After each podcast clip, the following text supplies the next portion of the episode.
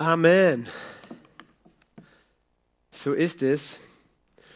Gott ist gut und seine Gnade wird ewig. Und Gott ist gut und seine Gnade hört nicht auf. Ja, ich freue mich, dass wir heute wieder zusammen sind, online, digital, aber nicht getrennt, denn der Heilige Geist verbindet uns, er macht uns alle eins.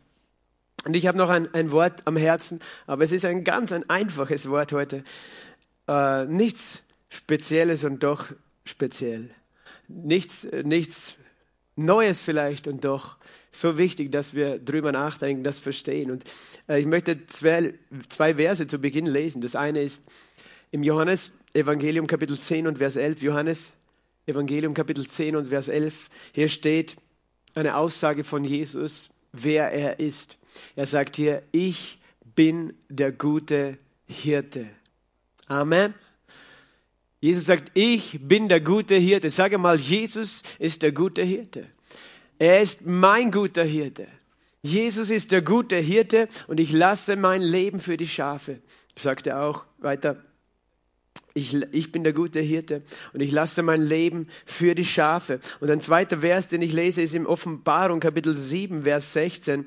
Hier heißt, Sie werden nicht mehr hungern, auch werden sie nicht mehr dürsten, noch wird die Sonne auf sie fallen, noch irgendeine Glut. Denn das Lamm, das in der Mitte des Thrones ist, wird sie hüten und sie leiten zu Wasserquellen des Lebens und Gott wird jede Träne von ihren Augen abwischen. Vers 17 nochmal, das Lamm, das in der Mitte des Thrones ist, wird sie hüten und wird sie leiten zu Wasserquellen des Lebens und Gott wird jede Träne von ihren Augen abwischen.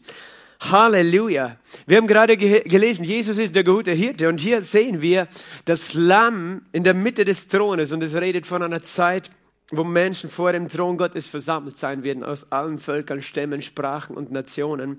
Und das heißt, das Lamm, das in der Mitte des Thrones ist, wird sie hüten. Hast du gewusst, dass unser Hirte ein Lamm ist? unser Hirte ist ein Lamm. Stell dir das mal vor, das kleine Lamm, das, das Lamm Gottes, Jesus, Johannes der Täufer hat über ihn gesagt, hat äh, ihn gesehen bei der Taufe, er gesagt, siehe das Lamm Gottes, das hinwegnimmt die Sünden der Welt. Und, und dieses Lamm sagt auch, ich bin dein Hirte. Und dieser Hirte sagt, ich bin das Lamm. Weißt du, das ist äh, das eine, dass wir einen Hirten haben, das ist das andere, dass wir einen Hirten haben, der weiß, was es heißt, ein Lamm, ein Schaf zu sein. Äh, er wurde zu einem Schaf. Er wurde wie ein Schlachtschaf zur Schlachtung geführt, sagt uns Jesaja. 53. Er ist das Lamm Gottes geschlachtet vor Grundlegung der Welt, sagt uns das Buch der Offenbarung. Und hier heißt es, das Lamm, das in der Mitte des Thrones ist, wird sie hüten und sie leiten. Ich möchte heute darüber reden, dass Jesus dein Hirte ist und dass er dich behütet, dass er dich leitet, dass du ein Schaf bist in seiner Herde und dass du einfach geborgen sein kannst in seiner Herde, in seiner Obhut, in seiner Fürsorge. Es ist eine, ich habe es schon gesagt, es ist eine ganz einfache Botschaft und ich denke, es ist so wichtig, gerade in dieser Zeit, dass wir wissen, wer ist unser Hirte, dass wir unseren Hirten kennen, dass wir verstehen, wer unser Hirte ist, dass wir verstehen, wie unser Hirte ist. Weißt du, wenn wir wirklich anfangen, das zu verstehen, und das ist der Grund, warum ich drüber rede, da, ähm, dann werden wir in unserem Herzen zur Ruhe kommen, weil wir einen Hirten haben, der uns leitet, der uns hütet. Und wir möchten diesen Hirten einfach ein bisschen heute anschauen. Und ich lese zuerst jetzt aus Johannes 10, einen, den längeren Kontext hier. Wir haben Johannes 10, Vers 11 gelesen. Ich möchte die Verse davor und danach ein paar Verse auch noch lesen. Ich beginne in Johannesbrief, äh, Johannesbrief, Johannes Evangelium, Kapitel 10 und Vers 1. Wahrlich, wahrlich, sagt Jesus, wahrlich, wahrlich, ich sage euch, wer nicht durch die Tür in den Hof der Schafe hineingeht, sondern anderswo hinübersteigt, der ist ein Dieb und ein Räuber. Wer aber durch die Tür hineingeht, ist Hirte der Schafe. Diesem öffnet der Türhüter und die Schafe hören seine Stimme und er ruft die eigenen Schafe mit Namen und führt sie heraus. Wenn er die eigenen Schafe alle herausgebracht hat, geht er vor ihnen her und die Schafe folgen ihm, weil sie seine Stimme kennen.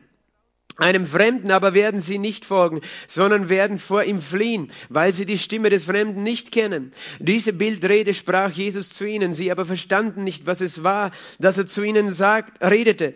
Jesus sprach nun wieder zu ihnen, wahrlich, wahrlich, ich sage euch, ich bin die Tür der Schafe.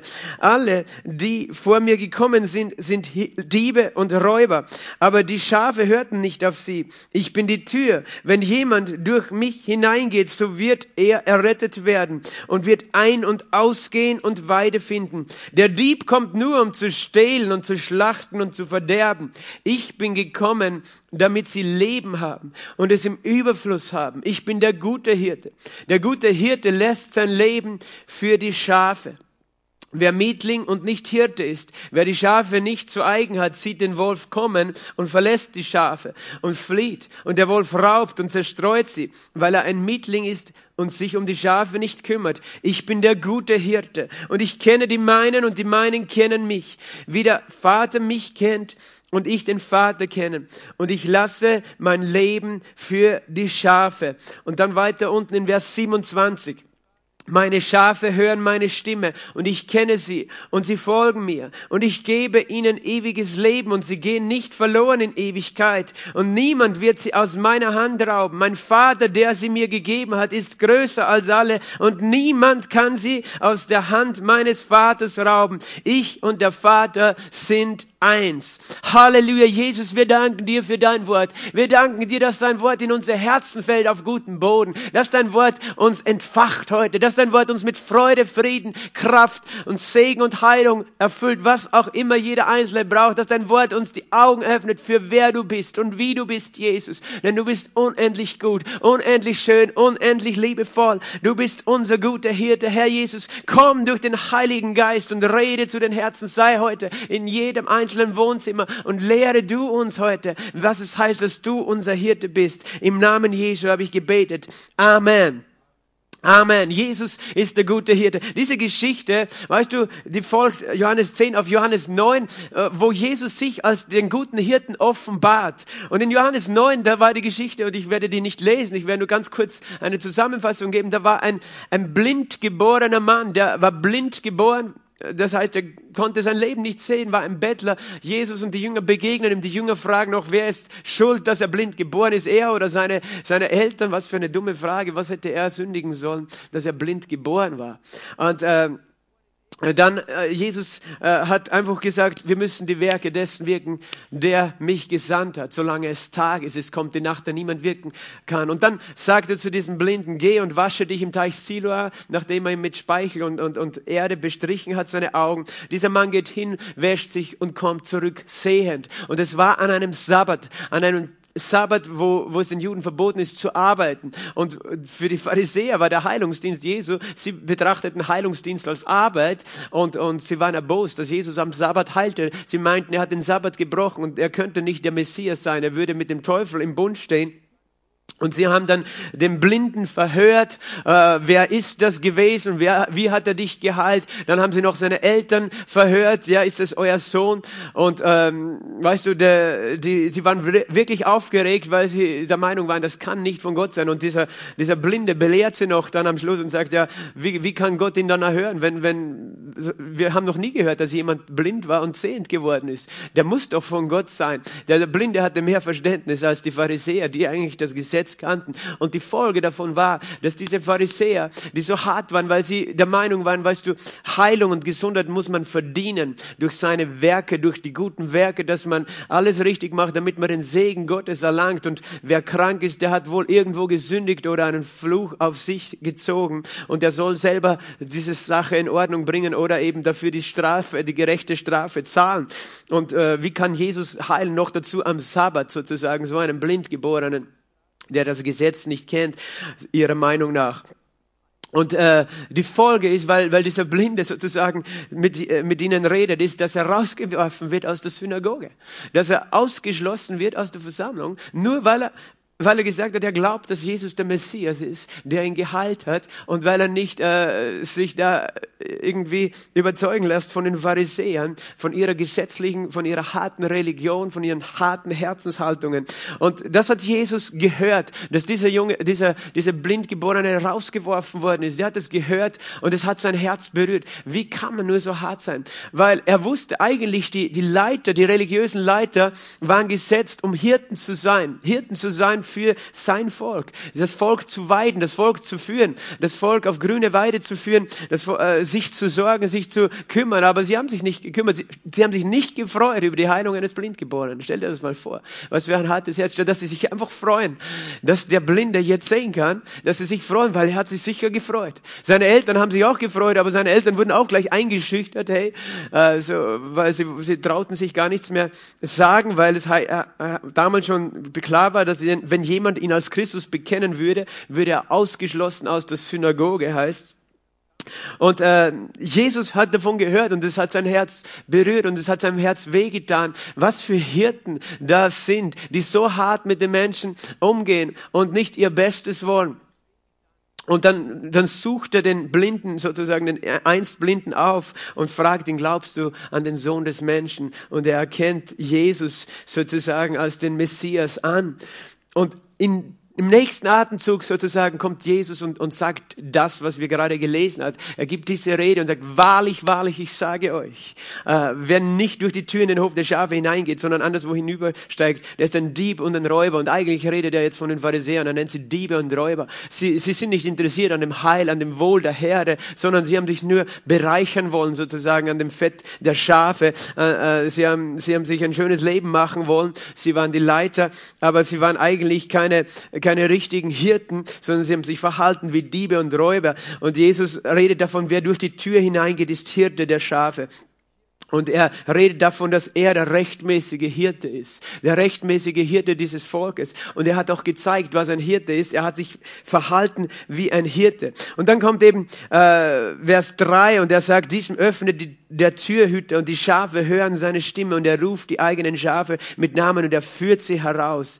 Er führt die Schafe heraus. Das ist interessant, wovon Jesus hier redet. Er sagt, Vers 4, wenn er die eigenen Schafe alle herausgebracht hat, geht er vor ihnen her. Und die Schafe folgen ihm, weil sie seine Stimme kennen. Weißt du, Jesus ist gekommen, die Schafe rauszuführen. Aus, wovon rauszuführen? Rauszuführen aus dem Bund des Gesetzes. Er ist gekommen, um das Volk Israel frei zu machen von der Last des Gesetzes, von der Last der Sünde, von der Last der Schuld um in die Freiheit zu führen, herauszuführen aus, aus der Gefangenschaft von Angst, von Leid, von Bedrückung. Er hat gerade gezeigt, wie er den Blinden rausgeführt hat ans Licht, sozusagen raus aus seiner Dunkelheit, raus aus seinem körperlichen Leiden.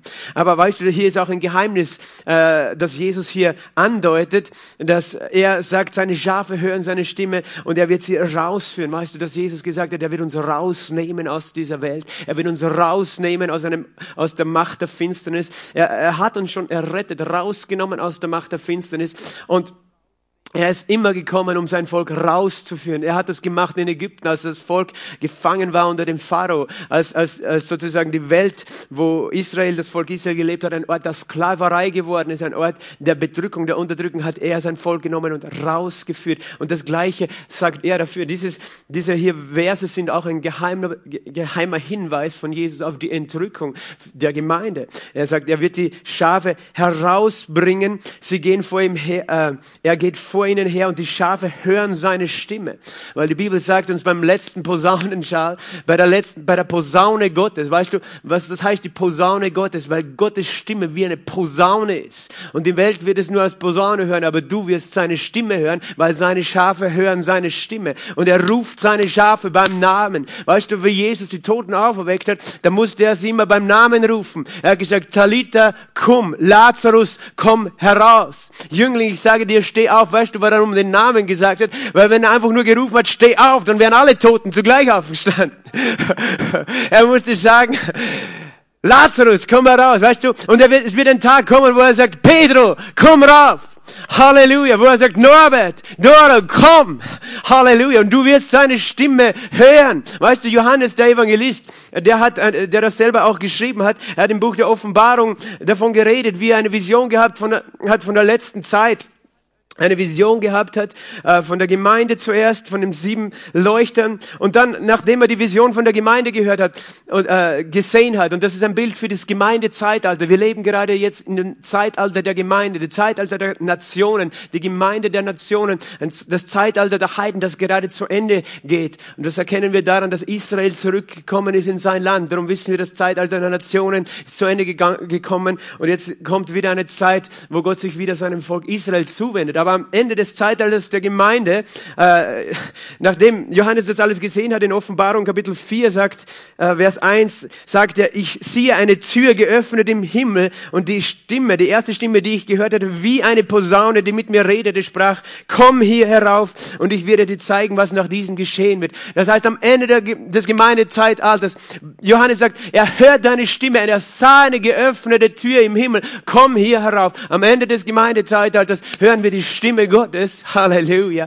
Und ich sagen wird, komm hier herauf. Komm hier rauf und wir werden die Stimme hören. Jeder einzelne von seinen Schafen Gottes, die werden die, die hören die Stimme und dann wird er die Schafe herausbringen und vor ihnen hergehen und die Schafe folgen ihm, weil sie seine Stimme kennen. Wir werden nicht die Stimme der Fremden hören. Wir hören nicht auf die Lügen dieser Welt. Es ist wichtig, dass wir nicht den fremden Stimmen folgen in dieser Zeit. Weißt du, es sind so viele Stimmen des Feindes zu hören. Du brauchst nur die Medien einschalten. Das ist nicht die Wahrheit, wenn du von Angst hörst, wenn du von Bedrückung, von Krieg und Gewalt. Das ist nicht die Wahrheit, wozu du berufen bist. Das ist nicht die Wahrheit, vor der du dich fürchten musst, sondern die Wahrheit ist, dass Jesus dein Hirte ist, dass Jesus sich um dich kümmert, dass Jesus sich um seine Schafe kümmert. Das ist die Wahrheit. Das heißt, wir folgen nicht der Stimme des Fremden, wir, äh, wir gehen weg von der Stimme des Fremden. Nein, wir hören nur auf die Stimme Jesus. In dieser Zeit ist es so wichtig, mein Bruder, meine Schwester, dass du auf die Stimme deines Herrn hörst. Lass dich nicht beirren von den Stimmen dieser Welt. Lass dich nicht beirren von dem, was die Welt heute redet. Weißt du, so, wir, wir haben Weisheit. Ja, das heißt nicht, dass du nie eine Zeitung aufmachen darfst. Ich sage nur, pass auf, wie viel du in den, in den Nachrichten, im Internet oder sonst was, oder auch in den geheimen Nachrichten verbringst, sondern jetzt ist die Zeit, auf die Stimme deines des Hirten zu hören. Halleluja, dem, dem Hirten zu folgen. Er wird die Schafe rausbringen. Glaubst du mir, dass das auch wirklich von der Entrückung redet? Ich zeige dir einen Beweis in Offenbarung Kapitel 7. Offenbarung Kapitel 7, ab Vers 13. Äh, Johannes sieht dann, am Ende des Gemeindezeitalters. Er sieht sozusagen eine große Menge von Menschen aus allen Sprachen, Völkern, Stämmen und Nationen. Offenbarung Kapitel 7 ab Vers 9. Und dann in Vers 13. Einer der Ältesten begann und sprach zu mir, diese, die mit weißen Gewändern bekleidet sind, wer sind sie? Woher sind sie gekommen? Wer sind diese vielen Menschen? fragt der Älteste ihn. Und Johannes spricht, ich weiß nicht. Mein Herr, du weißt es. Und er sprach zu mir, diese sind es, die aus der großen Bedrängnis kommen aus der großen Bedrängnis herauskommen. Und sie haben ihre Gewänder gewaschen und sie weiß gemacht im Blut des Lammes. Und er redet von einer großen Menschenmenge, die plötzlich vor dem Thron Gottes stehen, die herausgekommen sind. Von wo? Von der großen Bedrängnis. Weißt du, wir sind nicht in der großen Bedrängnis jetzt. Wir, wir, leben eine Zeit der Bedrängnis gerade. Es ist nicht die große Bedrängnis, keine Sorge. Das ist noch nicht diese Zeit. Aber das, was ich möchte, dass du verstehst, ist, wenn da eine große Bedrängnis ist, was passiert? Der Hirte kommt, er ruft seine Schafe, er bringt sie heraus und, er, und, und dann sehen wir sie hier vor dem Thron Gottes. Und dann heißt Vers 15, darum sind sie vor dem Thron Gottes und dienen ihm Tag und Nacht in seinem Tempel. Und der auf dem Thron sitzt, wird über ihnen wohnen. Sie werden nicht mehr hungern, auch werden sie nicht mehr dürsten, noch wird die Sonne auf sie fallen, noch irgendeine Glut, noch irgendeine Fieberglut, weil ich weiß, jetzt gerade gibt es ein Fieber, das manche haben. Und das wird nicht mehr sein dort an diesem Punkt. Warum nicht? Vers 17, denn das Lamm, das in der Mitte des Thrones ist, wird sie hüten und sie leiten zu Wasserquellen des Lebens und Gott wird jede Träne von ihren Augen abwischen. Weißt du, das ist deine Bestimmung. Wir haben einen Hirten, der sich sorgt um seine Schafe, der sich sorgt, wenn seine Schafe bedrängt sind und wir brauchen keine Sorge haben vor der Zeit der Bedrängnis. Auch nicht vor der Zeit der großen Bedrängnis. Hier heißt, er bringt seine Schafe raus aus der großen Bedrängnis. Er holt sie raus. Das hat er immer getan. Er hat sein Volk rausgeholt aus Ägypten. Er hat Noah rausgeholt aus der bösen Zeit. Und er hat Lot rausgeholt aus Sodom. Er hat Rahab rausgeholt aus Jericho. Er hat immer Menschen rausgeholt, die im Bedrängnis waren. Er hat David so oft rausgeholt, als er von Saul sozusagen verfolgt war. Und äh, ich möchte, dass du dein Herz zur Ruhe bringst in Gott. Im Psalm 32 steht Folgendes. Diese Woche habe ich das gelesen. Ich möchte das einfach nur kurz nebenbei auch teilen. Im Psalm nicht 32, Psalm 31, Vers 20 bis 22. Wie groß ist deine Gnade, die du bereithältst denen, die dich fürchten, die du denen erweist, die sich bei dir bergen vor den Menschen. Du darfst dich bergen, wo? Bei Jesus. Vor was? Vor den Menschen, vor egal welchen Feind. Du verbirgst sie der Herr verbirgt die, die zu ihm kommen. Er verbirgt seine Schafe. Du verbirgst sie vor den Schutz, im, im Schutz deines Angesichts. Vor was? Vor den Verschwörungen der Menschen. Hör gut zu, das ist ein Wort für manche. Manche haben Angst vor den Verschwörungen der Menschen. Ich sage dir, was der Herr tut. Er verbirgt dich vor den Verschwörungen der Menschen. Du birgst sie in einer Hütte vor dem Gezänk der Zungen. Er birgt dich in seiner Hütte, in seinem Haus, in seiner Gegenwart vor was? Vor dem bösen Reden. Egal, weißt du, wenn, wenn Christen verleumdet werden oder, oder andere Menschen verleumdet werden, der Herr wird dich bergen vor dem Gezänk der Zungen, vor den Verschwörungen der Menschen. Manche haben gerade Angst vor Verschwörungen. Du musst keine Angst haben, mein Kind vor Verschwörungen, sondern der Herr verbirgt dich wo im Schutz seines Angesichts. Vers 22.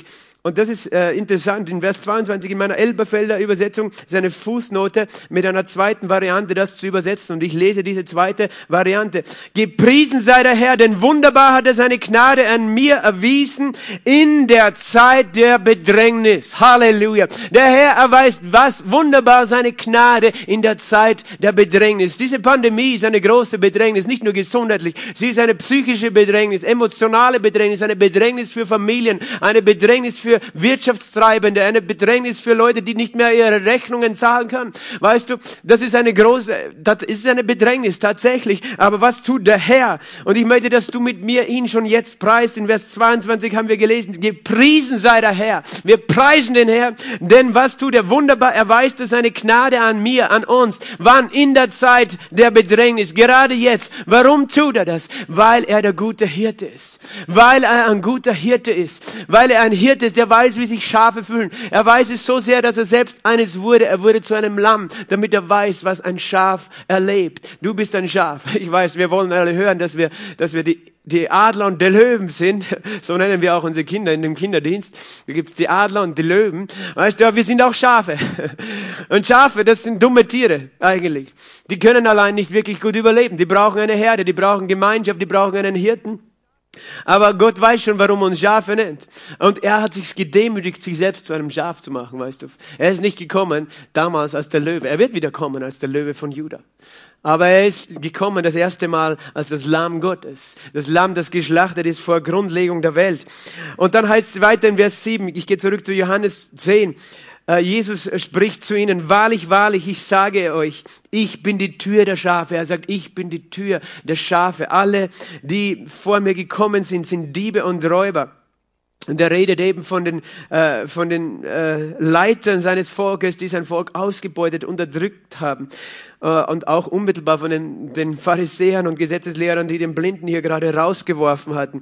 Und dann sagt er, ich bin die Tür, wenn jemand durch mich hineingeht, wird er errettet werden und wird ein- und ausgehen und Weide finden. Du fragst, wer ist die Tür, wo ist die Tür, wie kann ich durch diese Tür gehen, raus aus meiner Bedrängnis, aus der Bedrängnis meiner Seele, aus der Bedrängnis meiner Krankheit, aus der Bedrängnis meiner Bedrückung, aus der Bedrängnis meiner Einsamkeit. Wie komme ich raus, wo ist die Tür? Die Bibel sagt, Jesus ist die Tür. Er selbst sagt, ich bin die Tür.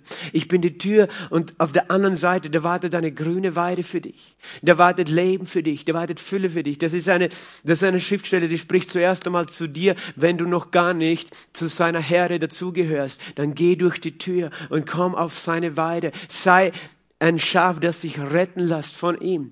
Und es ist so wichtig, weißt du, wenn du, wenn du einen Raum hast und da, da ist eine Tür, du bist vielleicht gefangen in diesem Raum und du weißt auf der anderen Seite der Tür, da ist die Freiheit, da ist, da ist ein schöner Tag, da ist eine grüne Wiese sozusagen, da ist äh, einfach das, was du dir jetzt wünschst vielleicht, den Wörtersee im Sommer, auf der anderen Seite dieser Tür. Äh, dann, weißt du, was tust du dann? Du stehst auf, machst die Tür auf und gehst raus. Weil du weißt, auf der anderen Seite wartet etwas, weil du die Tür siehst. Und das Problem ist manchmal, wir wissen, wo die Tür ist, aber wir gehen nicht durch.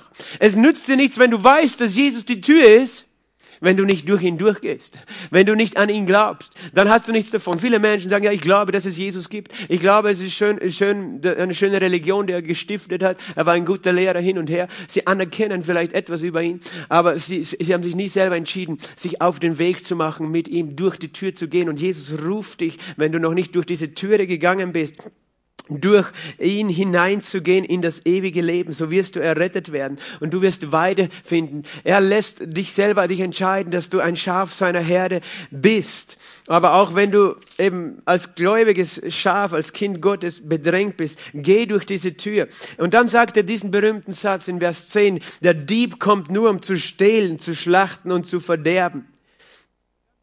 Ich aber bin gekommen, dass sie Leben haben und es im Überfluss haben. Das ist, was der Hirte tun möchte. Er, er, sagt, der Dieb kommt nur zu stehlen, zu schlachten und zu verderben. Und mit dem Dieb meint er jetzt nicht mehr nur, äh, nur die Pharisäer, die Gesetzeslehrer, die, die sozusagen die Missbrauch betrieben haben an der Herde Israels, sondern er meint den Satan selbst, dessen Geist sozusagen sie auch angetrieben hat der sagt, der Satan, der Dieb kommt zu stehlen, zu verderben, zu schlachten. Und das ist so eine einfache Aussage, und doch so viele Menschen haben das noch nicht kapiert, dass, dass das Leid, das wir sehen auf dieser Erde, nicht von Jesus ist, nicht wegen Jesus ist, sondern weil es einen Dieb gibt, der dein Leben rauben möchte, der deine Freude rauben möchte, deine Gesundheit rauben möchte, deine Zukunft rauben möchte. Er kommt zu stehlen, schlachten und zu verderben. Und du musst wissen, dass es einen Dieb gibt. Du musst wissen, dass es Diebe und Räuber gibt, die rauben möchten, was Gott dir äh, bereitet hat. Aber Jesus sagt, wer er ist. Er sagt, ich bin gekommen, dass sie was am Leben haben und Leben im Überfluss haben. Er sagt, ich bin der gute Hirte. Der gute Hirte lässt sein Leben für die Schafe. Ich bin der gute Hirte. Der gute Hirte lässt, lässt, sein Leben für die Schafe. Ich bin anders als die Hirten, die du kennst. Ich bin anders als die Leute, die du kennst. Ich bin ein Hirte, der anders ist als alle Hirten, die du kennst, weil ich bin ein Hirte, der bereit ist, Le sein Leben für die Schafe hinzugeben. Und er hat das nicht nur gesagt, er hat es ja auch getan. Er hat es getan. Und dann redet er von dem Mietling. Er sagt, wer Mietling und nicht Hirte ist, wer die Schafe nicht zu eigen hat, sieht den Wolf kommen und verlässt die Schafe und flieht. Und der Wolf raubt und zerstreut sie, weil er Mietling ist und sich nicht um die Schafe kümmert. Es gibt Diebe, es gibt den Mietling. Wer ist der Mietling? Das ist ein angeheuerter Hirte, ein Lohnarbeiter, der nur für seinen Lohn dasteht, um die Schafe zu hüten, aber der gar kein Interesse an den Schafen hat, gar kein Interesse hat, äh, der nur wartet, dass der Tag um ist, äh, die Woche um ist, damit er sein Geld bekommt. Und ihm ist es eigentlich egal, was mit den Schafen passiert, weil es gibt auch einen Wolf. Und das ist natürlich auch unser Feind, der Satan, der, der kommt, um zu zerstören. Es gibt den Mietling und es gibt den Wolf. Es gibt Menschen, die dir nicht helfen können, auch gar nicht wirklich Interesse haben, dir zu helfen. Weißt du, viele vertrauen jetzt auf die Regierung und ich, ich bin ja dankbar, dass die Regierung große Versprechungen macht, wie sie helfen will. Nur weißt du, wenn du auf die Regierung vertraust, dann vertraust du auf Menschen. Menschen, äh, die nicht die Macht haben und auch nicht die, dieselbe Liebe wie Jesus. Aber Jesus, er wird dich nicht im Stich lassen. Er ist der, der sich kümmert. Er sagt, der Mietling kümmert sich nicht, dann kommt der Wolf und raubt. Und der Mietling kann gar nichts machen und er macht auch gar nichts, er lauft davon. Aber Jesus ist bereit zu kämpfen für dich. Er ist, äh, und verstehst du, wenn, wenn Jesus sagt, der Mietling kümmert sich nicht, was er damit sagt, ich kümmere mich. Ich kümmere mich. Ich kümmere mich um meine Schafe sehr gut. Ich passe genau auf, was mit ihnen passiert. Und deswegen ist es so wichtig, dass wir drüber nachdenken, was heißt es eigentlich jetzt, gerade in dieser Zeit, dass wir einen Hirten haben, der sich kümmert. Weil manchmal versuchen wir als Schafe selber mit den Wölfen zu kämpfen. Aber das geht nicht gut. Wenn du mit dem Wolf kämpfst als Schaf, oder? Ein kleines Schaf gegen einen starken Wolf. Aber wenn der Hirte kommt, weißt du, der das Schaf liebt, dem ist es egal. David war ein guter Hirte. Der König David, bevor er König war, äh, war ja Hirte. Und David sagt, wenn der Wolf gekommen ist, oder der Bär, äh, oder der Löwe, glaube ich, er hat ihn mit bloßen Händen getötet. Ich, ich weiß nicht, wie das gegangen ist, aber der muss mutig gewesen sein, der Mann.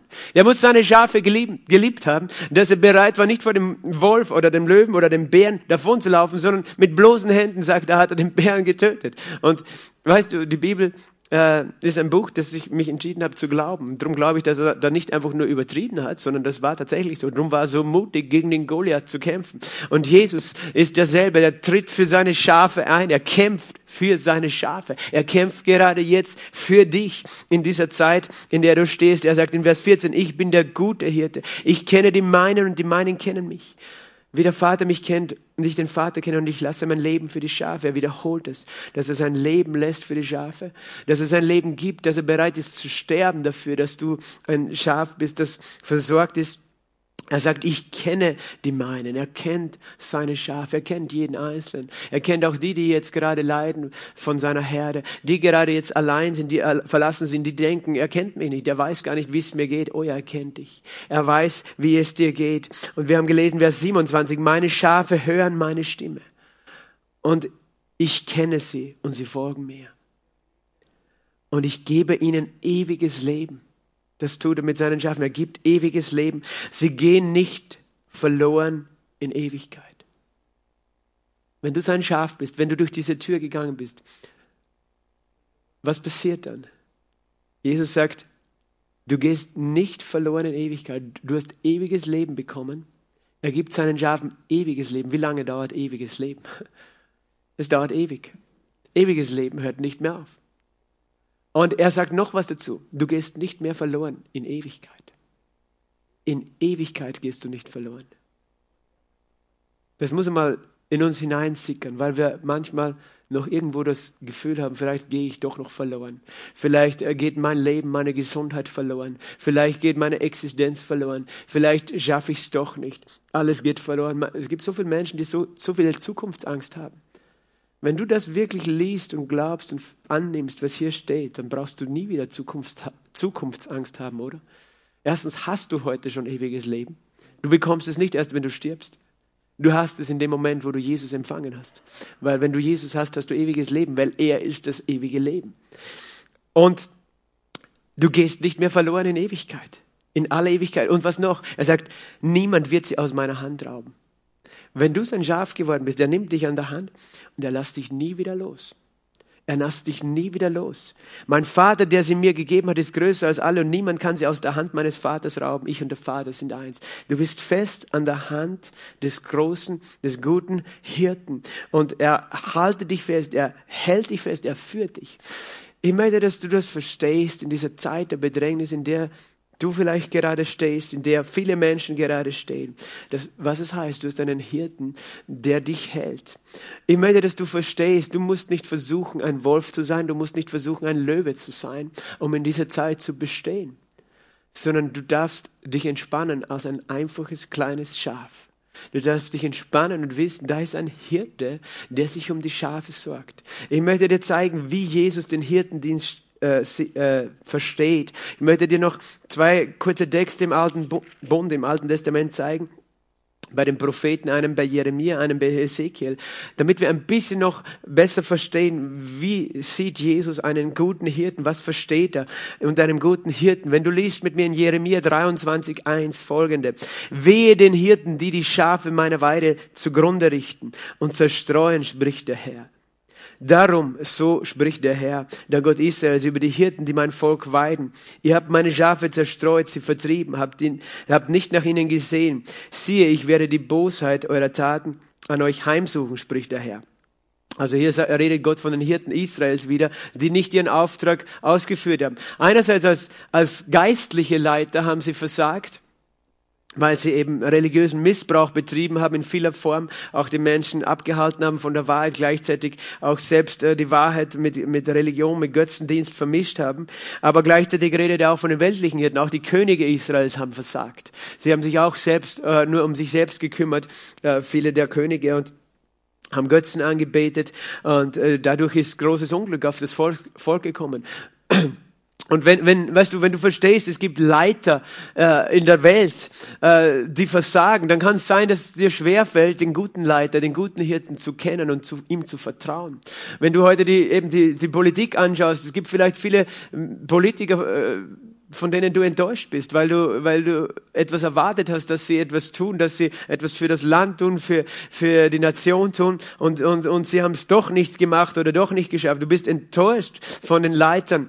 Aber weißt du, Jesus hat eine andere Vorstellung von Menschen, die andere Menschen leiten sollen und er nennt sie Hirten. Er sagt in Vers 3, ich selbst werde den Überrest meiner Schafe sammeln aus all den Ländern, wohin ich sie vertrieben habe. Es ist eine Anspielung auf die Sammlung seines Volkes äh, Israel, das er zurückgebracht hat eben in das Land Israel. Und ich werde sie auf ihre Weideplätze zurückbringen. Das ist übrigens nur so nebenbei erwähnt, eines der größten Wunder der modernen Zeit, der größten äh, Erfüllungen biblischer Prophetie ist, dass das Volk Israel, nachdem sie 2000 Jahre zerstreut waren auf der ganzen Erde, dass sie erstens ihre Kultur und Sprache bewahrt haben durch all die 2000 Jahre, das ist einzigartig in der Weltgeschichte, und zweitens, dass tatsächlich das geschehen ist, dass Gott sie gesammelt hat und zurückgebracht hat in ihr Land.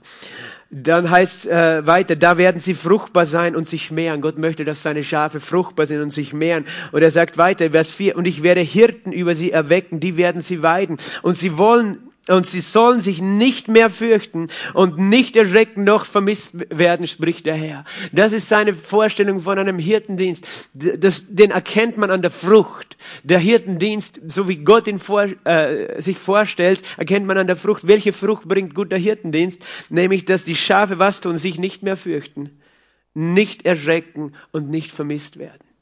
Das, das war eigentlich das Herz von Jesus, dass du, äh, dass, dass es, es gibt Leiter, die berufen sind, Leiter zu sein. Aber wie sollen diese Leiter leiten? Sie sollen so leiten, dass die Schafe, was sich nicht fürchten, nicht erschrecken, nicht vermisst werden, nicht versprengt werden.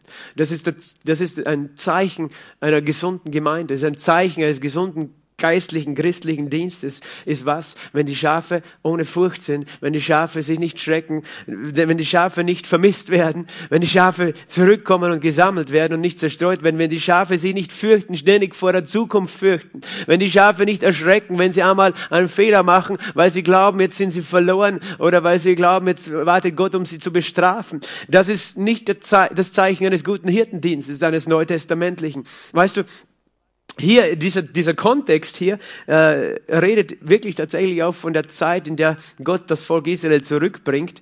Er sagt in Vers 5, siehe Tage kommen, spricht der Herr, da werde ich dem David einen gerechten Spross erwecken. Der wird als König regieren und verständig handeln und Recht und Gerechtigkeit im Land üben. In seinen Tagen wird Juda gerettet und Israel in Sicherheit wohnen. Und dies wird sein Name sein, mit dem man ihn nennen wird, der Herr unsere Gerechtigkeit. Also er, er kündigt eine Zeit an, wo wir wissen, dass das Volk Israel eben Jesus als den König, den Messias, wie den Sohn Davids sozusagen anerkennen wird. Und sie werden auch erkennen, was das für ein, äh, was sein Wesen, seine Natur ist. Und sie nennen, werden ihn so nennen, der Herr unsere Gerechtigkeit. Das ist äh, hebräisch Yahweh Zitkenu, der Herr unserer Gerechtigkeit. Gott ist meine Gerechtigkeit. Nicht ich selbst muss versuchen, gerecht zu sein, sondern er ist meine Gerechtigkeit. Und weil er meine Gerechtigkeit ist, bedeutet das, ich stehe vor dem Vater, als ob ich nie gesündigt habe.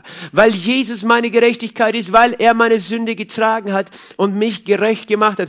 Und er redet von dieser Zeit und er sagt in Vers 7, das ist die Zeit, äh, wenn, wenn man nicht sagen wird, äh, so war der Herr lebt, der die Söhne Israel aus, aus Ägypten heraufgeführt hat, sondern so war der Herr lebt, der die Nachkommen des Hauses Israel herausgeführt hat und sie gebracht hat aus dem Land des Nordens und aus all den Ländern, wohin ich sie vertrieben hatte.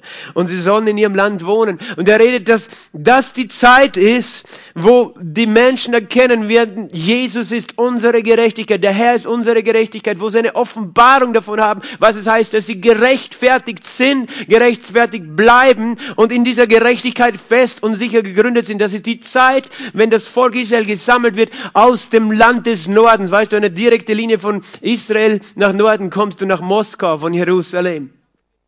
Weil, weil tatsächlich seit, den, seit dem Fall des Eisernen Vorhangs ganz viele äh, Juden aus Russland, aus Ukraine zurückgekehrt sind, aber auch aus allen anderen Ländern, wohin Gott sie vertrieben hat. Siehst du, Gott hat sein Wort gehalten. Und er sagt, diese Zeit, die wir jetzt erleben, ist die Zeit, wo wir erkennen, der Herr ist unsere Gerechtigkeit. Und das ist die Zeit, wenn das, äh, wenn wir das erkennen über unseren Hirten, dass unser Hirte ein Hirte ist, der uns eben nicht verdammt, so wie die Hirten, die den Blindgeborenen verdammt haben, die ihn unter Druck gesetzt haben, sondern dass wir einen Hirten haben, der sagt, ich bin deine Gerechtigkeit. Was wird die Folge sein? Du wirst zur Ruhe kommen in ihm.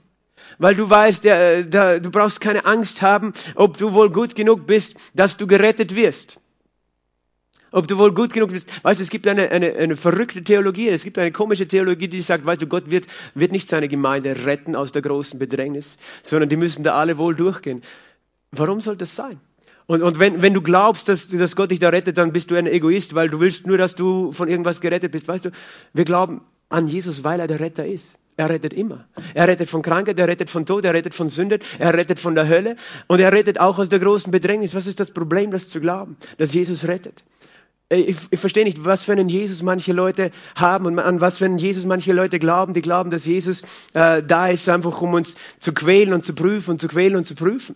Nein, er ist nicht da. Er ist da, weil er unsere Gerechtigkeit ist. Er ist immer der Retter gewesen und er wird der Retter sein und er bleibt der Retter und er rettet auch von großer Bedrängnis und das ist auch ein Grund, warum wir an ihn glauben. Und das ist auch der einzige Weg, wie wir aus großer Bedrängnis gerettet werden. Nicht, weil wir da gut genug sind, sondern weil es seine Gnade ist, weil er ein guter Hirte ist. Amen der sich kümmert um seine Schafe. Und nicht, weil du selber gerecht genug bist, sondern weil wir einen Herrn haben, der sagt, ich bin deine Gerechtigkeit.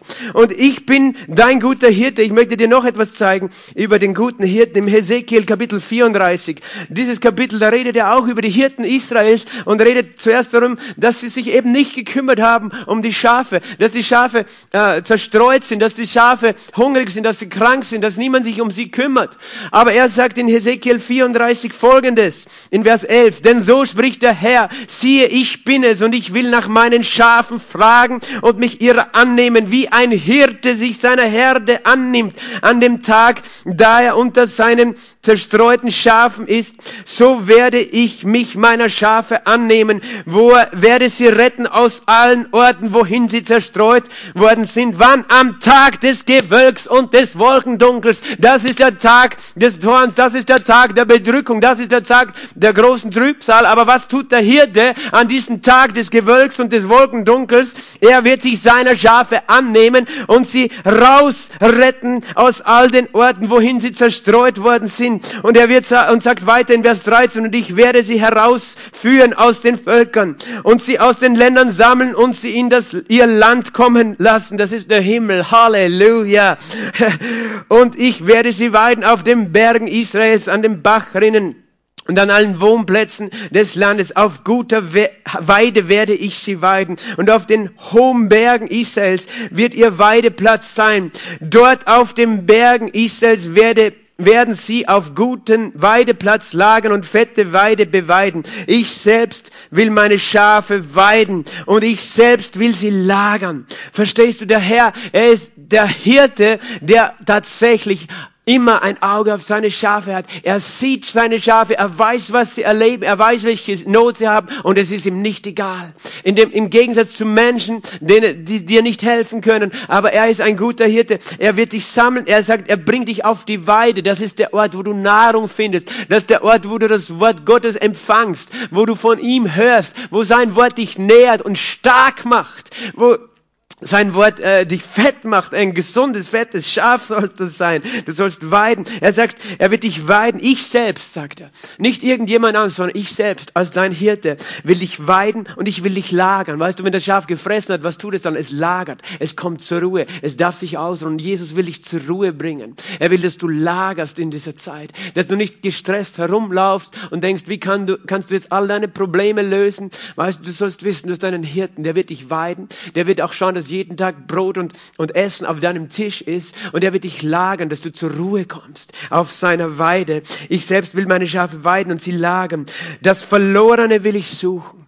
Halleluja. Jesus ist der gute Hirte, der, sein, der 99 lässt, um das Verlorene zu suchen. Weißt du, was musst du tun, um gerettet zu sein? Gar nichts. Du musst dich nur tragen lassen von dem Hirten. Du musst dich nur tragen lassen von ihm. Manche Leute denken, es ist kompliziert, sich retten zu lassen von Jesus. Nein, lass dich einfach tragen auf seinen Schultern. Lass dich einfach tragen. Er, er sucht das Verlorene. Das Versprengte will ich zurückbringen. Warum ist, sind Schafe zersprengt? Weil da eben ein, ein Wolf, ein, ein, ein Löwe, was auch immer in der Nähe ist und, und, und, und brüllt und, und die Schafe laufen auseinander. Er will, dass die Schafe zusammenkommen, weißt du. Ich freue mich auf die Zeit, wenn wir wieder hier ganz normal aufmachen können. Ich bete und ich glaube, dass da so viele Schafe zusammenkommen, dass der Raum die Schafe nicht fassen wird, weil einfach so eine große Herde da ist, die der Herr zusammenruft. Er will das Verlorene suchen, das Versprengte zurückbringen, das Gebrochene will ich verbinden und das Kranke will ich stärken oder heilen. Das ist, was der Hirte tut. Was gebrochen ist in deinem Leben, er will es verbinden. Was in dein, wenn dein Herz gebrochen ist, Jesus gekommen, um zu verbinden und zu heilen, die gebrochene Herzen haben. Er will das Kranke stärken und gesund machen. Was auch immer krank ist, weißt du, äh, in deinem Leben. Und das ist buchstäblich zu verstehen auch. Er will die Kranken unter uns. Er will sie stärken. Das Fette und das Starke werde ich auszählen, mit meinem Recht werde ich sie weigern. Weißt du, was er meint mit das Fette und das Starke will ich auszählen? Ich lese jetzt nicht aus Zeitgründen noch weiter. In Vers 17 folgende kannst du lesen, dass es da, dass es Schafe und Böcke gibt, dass es Böcke gibt sozusagen, die die, die, die einfachen, äh, sanften Schafe verdrängen von der Weide, die die Weide zerstören. Das heißt, Jesus sagt hier, ich werde Gerechtigkeit bringen auf diese Erde, denn es gibt Menschen, es gibt Systeme, die zerstören diese Welt und sie zerstören die Menschen, die wollen sie berauben, aber ich werde für Gerechtigkeit sorgen. Manche von uns versuchen als Schafe sich wie Löwen oder wie Wölfe zu verkleiden und die gehen dann auf die Straße und versuchen da irgendwie gegen die, die Wölfe zu kämpfen, die sie meinen, dass die Wölfe sind. Ich sagte, das haben wir nicht notwendig, weil wir haben einen Hirten, der wird kommen und der wird Gerechtigkeit bringen zwischen den Schafen und den Böcken. Er wird scheiden. Das heißt, wir müssen nicht selber kämpfen. Mein Freund, ich bete und hoffe, dass du jetzt verstehen kannst ein bisschen was, was heißt es, dass Jesus der gute Hirte ist. Weißt du, es heißt, dass du selbst dich nicht mehr sorgst. Es heißt, dass du dich nicht sorgen musst, dass du nicht kämpfen musst. Gott möchte mit all den Dingen, die er hier sagt, dir sagen, weißt du, ich, ich kenne deine ganze Situation und ich kümmere mich. Er ist ein Hirte, der sich kümmert. Er ist ein Hirte, der sich sorgt. Er ist ein Hirte, dem es nicht egal ist, wenn ein einziges Schaf fehlt, wenn ein einziges Schaf krank ist. Und ihm ist es nicht egal, wenn die Wölfe kommen. Er ist ein guter Hirte. Und du, wenn du eine Offenbarung darüber bekommst, wirst zur Ruhe kommen. Du wirst zur Ruhe kommen und dir wird egal sein, was, was der Wetterbericht von morgen ist, sozusagen. Weil du weißt, egal wie das Wetter wird, mein Hirte wird schauen, dass es mir gut geht. Egal wie die Wirtschaftsprognose ist, mein Hirte wird schauen, dass ich auf grüner Weide bin. Mein Hirte sorgt sich um mich. Gott möchte dich so zur Ruhe bringen als sein Hirte. David hat es gewusst. Er hat gebetet. Der Herr ist mein Hirte. Mir wird nichts mangeln. Er lagert mich, er lagert mich, er lässt mich ruhen auf grünen Auen. Er führt mich zum stillen Wasser. Er erquickt mein Herz, meine Seele. Er führt mich auf Pfaden der Gerechtigkeit. Und auch wenn ich wandere im Tal des Todesschattens, weißt du, was das gemeint ist? Es ist auch die Zeit der Bedrängnis gemeint. Ich fürchte kein Unheil, denn er ist bei mir, sein Stecken und sein Stab, sie tröst mich. Er deckt mir den Tisch wo? Vor den Augen meiner Feinde. Er hat mein Haupt gesabt mit Öl, mein Becher fließt über, nur Güte, nur Gnade folgen mir alle Tage meines Lebens und ich darf wohnen in seinem Haus, immer da. David hatte den Glauben, dass sein Hirte sich um ihn kümmert, weil er selbst, David, hatte sich entschieden, ein guter Hirte zu sein. Er wusste, wie ein guter Hirte sich um die Schafe kümmert, weil er das selbst gemacht hat. Nach bestem Wissen und Gewissen hat er seine Schafe betreut und David hat verstanden, dass er selbst ein Schaf ist auf der Weide Gottes und Gott sich um ihn kümmern würde. Unser Hirte, habe ich gesagt, ist ein Lamm. Unser Hirte ist nicht ein böser Hirte. Unser Hirte ist auch kein Wolf oder ein scharfer äh, Hirtenhund, sondern unser Hirte ist ein Lamm. Er will dir sagen, ich bin sanftmütig wie ein Lamm. Ich kenne alles, was du durchmachst. Ich bin das Lamm, das geschlachtet worden ist für die Vergebung der Sünden. Ich bin das Lamm, das sein Leben gelassen hat, damit du nicht mehr Angst haben musst um dein Leben. Ich habe mein Leben geopfert für dich, für deine Schuld, für deine Sünde. In Offenbarung, ich möchte damit dann zum Ende kommen, in Offenbarung Kapitel 5 heißt äh, Vers 6, ich sah inmitten des Thrones und der vier lebendigen Wesen und inmitten der Ältesten ein Lamm stehen wie geschlachtet, das sieben Hörner und sieben Augen hatte. Das sind die sieben Geister Gottes. Und dann weiter unten in Vers äh, 9. Und sie singen ein neues Lied und sagen, du bist würdig, das Buch zu nehmen und seine Siegel zu öffnen, denn du bist geschlachtet worden und hast durch dein Blut für Gott erkauft. Aus jedem Volk und jeder Nation. Und du hast sie unserem Gott zu einem Königtum und zu Priestern gemacht und sie werden über die Erde herrschen. Und in Vers 12, würdig ist das Lamm, das geschlachtet worden ist, zu empfangen die Macht und Reichtum und Weisheit und Stärke und Ehre und Herrlichkeit und Lobpreis. Und in Offenbarung Kapitel 7, Vers 16, sie werden nicht mehr hungern, auch werden sie nicht mehr dürsten, noch wird die Sonne auf sie fallen, noch irgendeine Glut. Denn das Lamm, das in der Mitte des Thrones ist, wird sie hüten und sie leiten zu Wasserquellen des Lebens. Und Gott wird jede Träne von ihren Augen abwischen. Amen. Ich möchte das Musikteam bitten, auf die Bühne zu kommen. Ich möchte noch beten und dann werden wir noch ein Lied singen. Wenn du zu Hause bist, dann schließ deine Augen und stell dir einfach vor, diese Schafherde, zu der du berufen bist. Und der Herr sagt, du wirst nicht mehr hungern, du wirst nicht mehr dürsten, dir wird nichts mangeln und ich werde dich leiten und ich werde deine Träne abwischen, ich werde deine Krankheiten heilen. Und er sorgt sich um dich. Ich möchte zuerst die Menschen fragen, die das Video sehen, die diese Botschaft hören, die noch nicht durch diese Tür gegangen sind, die noch nicht Jesus angenommen haben, die sich noch nicht diesem Hirten angeschlossen haben. Denn Jesus sucht seine Schafe, aber er braucht Schafe, die bereit sind und willig sind, sich von ihm auf die Schulter nehmen zu lassen. Wenn du sagst, ich möchte ein Schaf sein, das gerettet wird, äh, gerettet wird von den Wölfen, von der Bedrängnis dieser Zeit, von dem Gewölk, von dem Wolkendunkel, vor der Angst, vor was auch immer, weißt du, das Wichtigste ist, dass du weißt, Jesus rettet dich von Sünde, weil es ist unsere Sünde, die uns getrennt hat von ihm, unsere Sünde, die, die Schuld, die wir auf uns geladen haben, die uns so viel Zerstörung in unser Leben gebracht hat. Aber Jesus sagt, ich bin die Tür und wenn du durch mich hineingehst, wirst du gerettet sein. Ich bin dein guter Hirte. Was du in deinem Leben an negativen Dingen erlebt hast, das äh, hast du nicht wegen mir erlebt, sondern wegen dem Dieb, der dich berauben wollte. Und Jesus sagt, ich will dein Retter sein. Wenn du das möchtest, dann bete dieses einfache Gebet zu ihm. Sag einfach, Jesus, sei mein Retter. Sei der gute Hirte meines Lebens. Ich brauche dich, Jesus. Ich komme zu dir. Ich lasse mich von dir retten. Ich lasse mich von dir finden. Ich kehre um von meinen eigenen Wegen, von meiner Schuld, von meiner Sünde. Danke, dass du für mich dein Leben hingegeben hast am Kreuz. Danke, dass du gestorben bist und auferweckt bist. Und dass du lebst in Ewigkeit. Und dass ich ewiges Leben jetzt empfange. Ich gehe jetzt durch diese Tür, die du bist. Und komme auf deine Weide. Ich empfange das ewige Leben. Und ich bleibe an deiner Hand. Und du lässt mich nie wieder los. Amen. Amen. Und Vater, ich bete für jeden Einzelnen. Jeden Zuseher, Vater. Ich bete, dass du jetzt kommst mit dem Frieden Gottes über jeden Einzelnen, dass er versteht, wir sind, wir sind alle deine Schafe. Wir müssen uns nicht so viel um uns selber kümmern, sondern wir, wir wissen, du kümmerst dich um deine Schafe. Du hast alles in der Hand. Unsere Gegenwart, unsere Vergangenheit, unsere Zukunft, Jesus. Es ist alles in deiner Hand, unsere Situation. Du bist nicht gleichgültig, sondern du bist hier, um zu retten und zu heilen. Du bist hier, um zu helfen, Vater.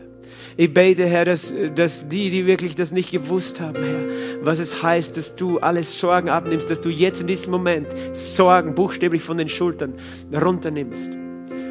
Diese Lasten von Sorgen, die Menschen gerade jetzt bedrücken, niederdrücken, im Namen Jesu, ich breche sie weg von dir, denn der gute Hirte ist bei dir. Ich bete, Herr, dass die, die zerstreut sind, die irgendwo in die Irre gegangen sind, in komische Gedanken und Richtungen und Theologien vielleicht auch, Vater, dass du sie zurückbringst jetzt zu dieser einfachen Botschaft. Jesus, du bist der gute Hirte. Du bist der gute Hirte. Diese einfache Botschaft, dass du ein guter Hirte bist. Vater, ich bete aber gerade jetzt auch für die, die krank sind, denn du hast gesagt, der gute Hirte, er verbindet das Gebrochene und er heilt das Kranke. Danke, dass du das jetzt bist für jeden Einzelnen, der zusieht. Jeden Einzelnen, Herr, auch von dieser Versammlung, von dieser Gemeinde, der krank ist, der vielleicht sogar einen positiven Test hat, der Fieber hat, was auch immer die Not ist. Vater, in dem Namen Jesu, ich bete für die, die wirklich angegriffen sind, massiv körperlich angegriffen sind, in dem Namen Jesu Christi. Es steht geschrieben, Jesus, du beugtest dich über die Schwiegermutter des Petrus, du bedrohtest das Fieber und es wich sofort. Und in dem Namen Jesu Christi bedrohe ich das Fieber. In dem Namen Jesu Christi bedrohe ich jede Grippe, jeden Virus, jede äh, Pandemie, die dich quält, die dich angegriffen hat, im Namen Jesu, setze ich dich frei. Jede Entzündung auch des, der Lunge, in dem Namen Jesu Christi, sei geheilt in dem Namen Jesu. Sei geheilt jetzt. Wenn du zu Hause bist, leg deine Hand auf deine Lunge oder wo auch immer gerade deine Not ist, in deinem Körper. Wenn du Kopfschmerzen, Rückenschmerzen hast, was auch immer deine Herausforderung ist, leg deine Hand drauf. Der Herr ist der gute Hirte, der jetzt zu dir kommt. Du bist sein Schaf und er nimmt dich auf die Arme. In dem Namen Jesu Christi empfang seine Heilung. Empfang jetzt seine Liebe. Empfang, Halleluja. Danke Jesus für Heilung, die fließt von dir. Jetzt bist du freigesetzt. Jetzt, Halleluja. Der gute Hirte ist für dich. Der gute Hirte ist bei dir. Halleluja. Halleluja. Halleluja.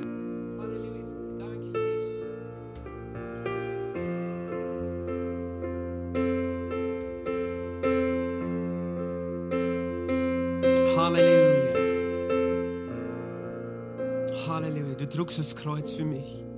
Würdig bist du, Herr.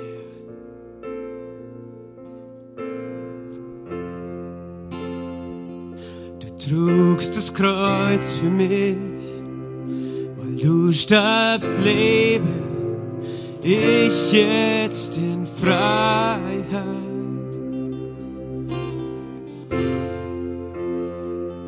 Jetzt lebe ich singe von deiner Güte in Ewigkeit. Würdig bist du, Herr, Jesus,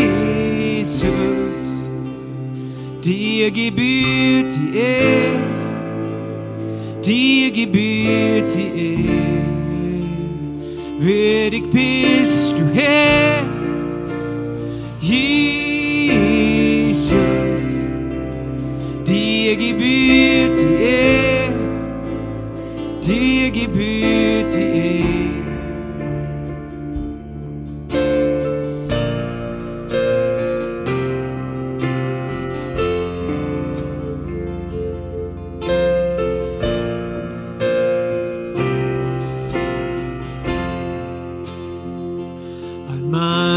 meine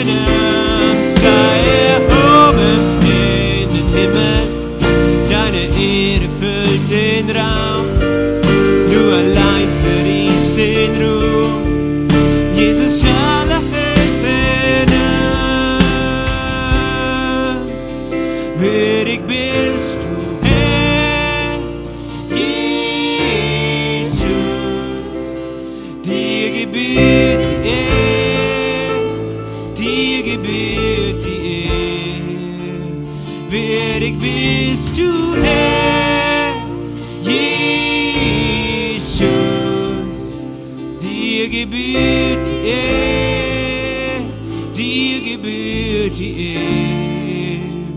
Würdig bist du,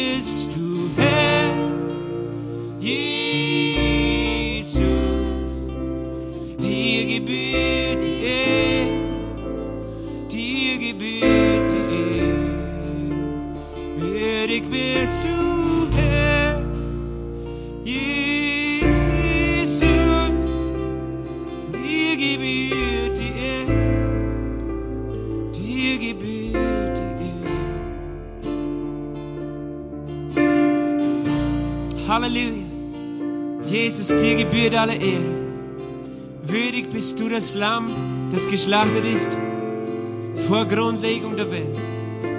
Würdig zu nehmen Macht und Reichtum und Weisheit und Stärke und Ehre und Ruhm und Lobpreis. Denn du hast uns erkauft. Und du bist unser Hirte, der uns weidet auf grünen Auen. Jesus, wir geben dir alle Ehre. Wir danken dir, danke Jesus, danke Jesus. Danke Jesus, danke, danke, danke, dass wir in deinem Frieden leben dürfen. Halleluja Jesus. Wir leben in deiner Ruhe. Wir leben in deiner Gnade, Jesus. Halleluja, du bist wunderbar.